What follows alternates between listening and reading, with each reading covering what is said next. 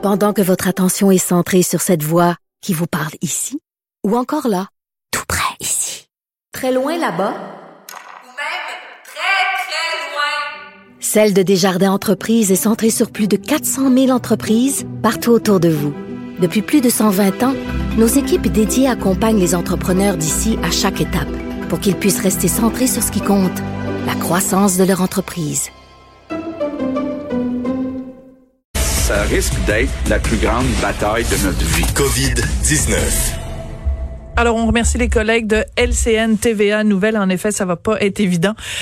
Juste pour euh, raconter aux auditeurs, pendant le, le, reportage, j'ai pris mon cellulaire et j'ai texté à mon chum en disant on est mieux de se dépêcher pour réserver des camps d'été pour cet été pour euh, notre fils parce que ça risque de se remplir assez rapidement. Enfin, si jamais les, ils ouvrent vraiment et qu'ils arrivent à trouver tout le, le personnel. Euh, bonjour, la voix que vous entendez, c'est celle d'Alexandre Moranville-Ouellette. Bonjour Alexandre. Bonjour Sophie. Alors, on va parler un petit peu de ce point de presse de Justin Trudeau. Est-ce qu'il avait des nouveautés à nous apprendre? Oui, en fait, c'est le gouvernement fédéral qui va déployer le diverses équipes pour surtout faire du retraçage par téléphone. Hein, on sait qu'il a, il a exprimé d'ailleurs le trois grands critères pour euh, aider à la réouverture puis pour pouvoir le poursuivre.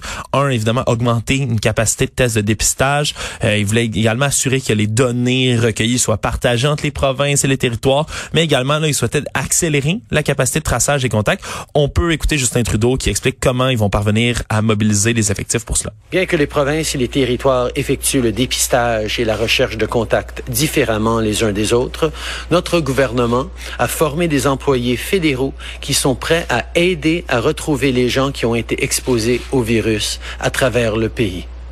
Ces employés peuvent effectuer 3600 appels par jour, 7 jours sur 7. En plus, Statistique Canada a rendu disponible 1700 intervieweurs qui pourraient effectuer jusqu'à 20 000 appels par jour. On a déjà effectué ces appels en Ontario et on offre notre aide à tous ceux qui en auraient besoin. Donc la petite armée de Statistique Canada qui se met à disposition. Mais c'est formidable. ouais, absolument, absolument, parce qu'on le sait, ça, ça manquait un peu au début de la pandémie. Euh, c'est certain, c'est difficile de continuer à avoir un traçage là, efficace. Puis plus, plus on va avancer dans le déconfinement, plus à chaque fois qu'on confirme un cas de COVID, va falloir retracer son passage et les gens avec qui elle peut être en contact pour pouvoir mettre ces diverses personnes-là en quarantaine. C'est un peu comme ça qu'on va pouvoir poursuivre le déconfinement de manière efficace. Euh, euh, je n'ai qu'une chose à dire à ce sujet, c'est de rappeler qu'un des pays euh, qui a le mieux réussi, euh, disons, son combat contre la COVID, c'est la Corée du Sud. Et ils ont appliqué les trois T. Alors, euh, test, trace and treat.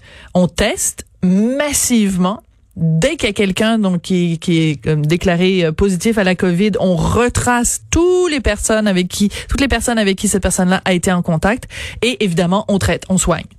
D'ailleurs, la Corée du Sud qui ont installé, là, euh, si mes souvenirs sont bons, des espèces de services à l'auto même pour le, le oui, passage, aller faire un test à l'auto, tu donnes ton numéro de téléphone et il te textait ton résultat quelques jours plus tard en direct de chez toi euh, pour te dire, OK, tu es, es, correct, t'es négatif, t'es positif.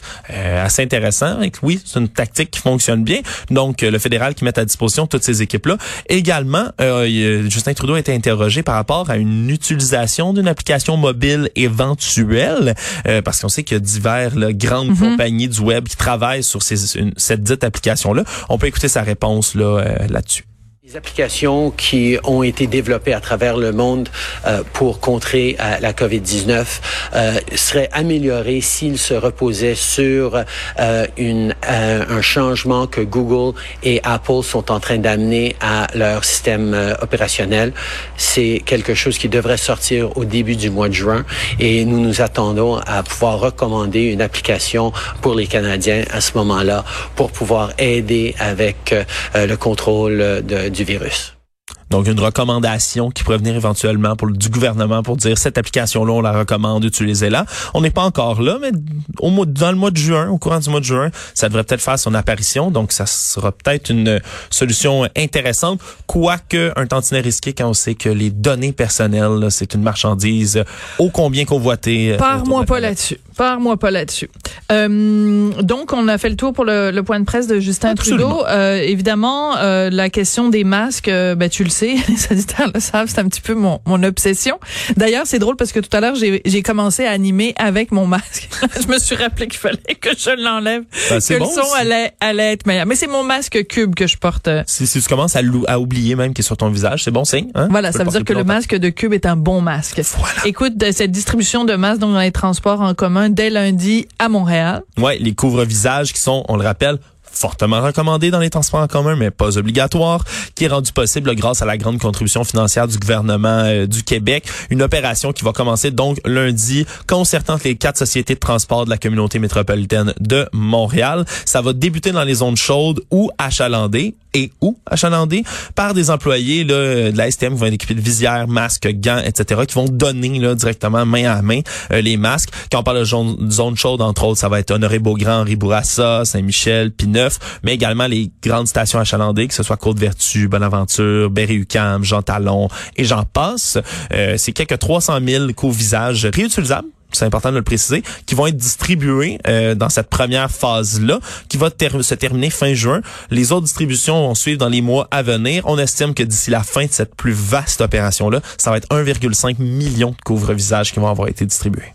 Puis on rappelle quand même aux gens qui en ont déjà eux-mêmes de pas prendre. Tu sais, c'est parce que c'est des, des, masques. Moi, je, je jamais je dirais couvre-visage là, parce qu'un masque, c'est un masque. Hmm. non, mais je comprends que c'est la terminologie que eux veulent qu'on utilise, mais la dernière fois que j'ai regardé dans le dictionnaire, un masque, c'était pas mal un masque. Mais ils ont fait le même rappel que toi, d'ailleurs. Ils disent, si vous avez euh, déjà ben votre propre masque, n'en prenez pas long. La raison pour laquelle le gouvernement nous en donne un, c'est pour ceux qui n'ont pas les moyens d'en avoir un ou qui n'ont pas la disponibilité, qui en ont commandé un, qui l'ont pas encore reçu. Mais si vous en avez un ou deux et trois, ben laissez les dons ceux-là euh, pour des autres. C'est pas le temps de dire ah ben le gouvernement nous le donne, on va le prendre. Ben non, parce que vous le prenez puis vous l'enlevez à quelqu'un qui en a plus besoin que vous. Oui, il y, en a qui appliquent cette logique-là avec la PCU aussi. Oui, c'est ça. Ben tu sais quand le gouvernement se met à distribuer des choses euh, gratuitement, ben des fois les gens abusent. Voilà, c'était mon, une excellente constatation. Voilà, c'était mon éditorial de la, journée. Écoute, euh, oui, bon, il a parlant de distribution de masques, François Legault donc il a distribué des masques en compagnie du Canadien. Il y a des gens d'ailleurs euh, qui euh, condamnent ça ou qui dénoncent ça en disant ben pourquoi il s'associe à une compagnie privée, tu sais, je veux bien croire que c'est nos Canadiens, mais c'est quand même des ce sont des intérêts privés. Est-ce que le gouvernement devrait faire ça J'ai juste vu ça passer rapidement. J'avoue que j'ai pas vraiment d'opinion sur euh, le Canadien. Je soulever l'interrogation, mais moi je vais y aller d'une fibre euh, très là, très québécoise, très patriotique en disant le Canadien de Montréal, c'est plus qu'une entreprise privée c'est dans nos veines. Bon, OK. Bon, d'accord. Mais donc, regarde, moi, j'ai les musées tatoués dans la peau. Toi, t'as le droit d'avoir le Canadien tatoué dans la peau. Exactement, Mais François Legault, c'est ça qui était au métro Cadillac euh, pour faire une distribution, justement, de masques euh, couvre-visage en compagnie de Marc Bergevin, directeur général du Canadien de Montréal, et de Jonathan Drouin, l'ailier gauche de 25 ans euh, du Canadien, dont François Legault, là, il a blagué beaucoup avec les deux, qu'on a suggéré des échanges, une restructuration du club, etc. Bref, c'est quand même dans une bonne ambiance. Les autres critiques qui sont venues, c'est que ça avait l'air difficile on regardait les images tout à l'heure. À TVA, nos collègues, oui, montraient des nouvelles en disant la distanciation sociale a un petit peu pris le bord. Ouais, c'est certain qu'ils ne sont pas arrivés aussi avec la, l'armée ou la police là, pour séparer les gens, mais ça avait l'air difficile. Il y avait beaucoup de monde. Non, mais des traces au sol, tu sais, pour indiquer ben, le 2 mètres. Si on est capable de le faire chez Costco, je pense que François Legault est capable de le faire quand il distribue des ben, masques. Mais bon. C'était beaucoup de, vedettes, là, je le mets en grand guillemets, vedettes. Là, si Jonathan Drouin fait peu de sorties publiques quand même, là, le voir, ça devait être impressionnant. Aux côtés de François Legault, de Horacio Arruda qui est rendu un peu une icône aussi euh, dans la communauté. Je pense que il y a beaucoup de gens qui voulaient aller les voir, euh, pas leur serrer la main, mais leur dire coucou là, de, à deux mètres de distance. C'est peut-être ça qui a, qui, a, créé cette euh, cette, cette non distanciation là pendant ce, cette distribution là. Voilà. Et ça augure bien pour les parties barbecue de ce soir. Oh, bon, à moins que vous invitiez Jonathan Drouin à venir faire le barbecue chez vous. Donc une quarantaine à l'hôpital de Rimouski. Il s'agit de quoi exactement?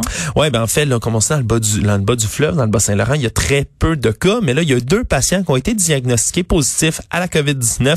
Un qui est en chirurgie d'un jour, l'autre qui était hospitalisé. Mais tout ça, ça a forcé la quarantaine des membres du personnel soignant et de plusieurs malades à l'hôpital régional de Rimouski parce que il y a un étage là, complètement qui est en quarantaine parce que les, les, les les, forces médicales, les forces médicales, les employés médicaux plutôt là, qui sont sur place, mais ne portent pas les équipements de protection qu'on peut voir ici à Montréal, par exemple, parce qu'il y a presque pas de cas qui sont qui arrivent dans les hôpitaux. Mhm. Donc, euh, comme ils, sont, ils étaient peu protégés, faut tous les mettre en quarantaine parce qu'il y a des chances qu'ils aient attrapé la COVID. Donc, euh, c'est une situation aussi qui risque de retarder les chirurgies électives à l'hôpital.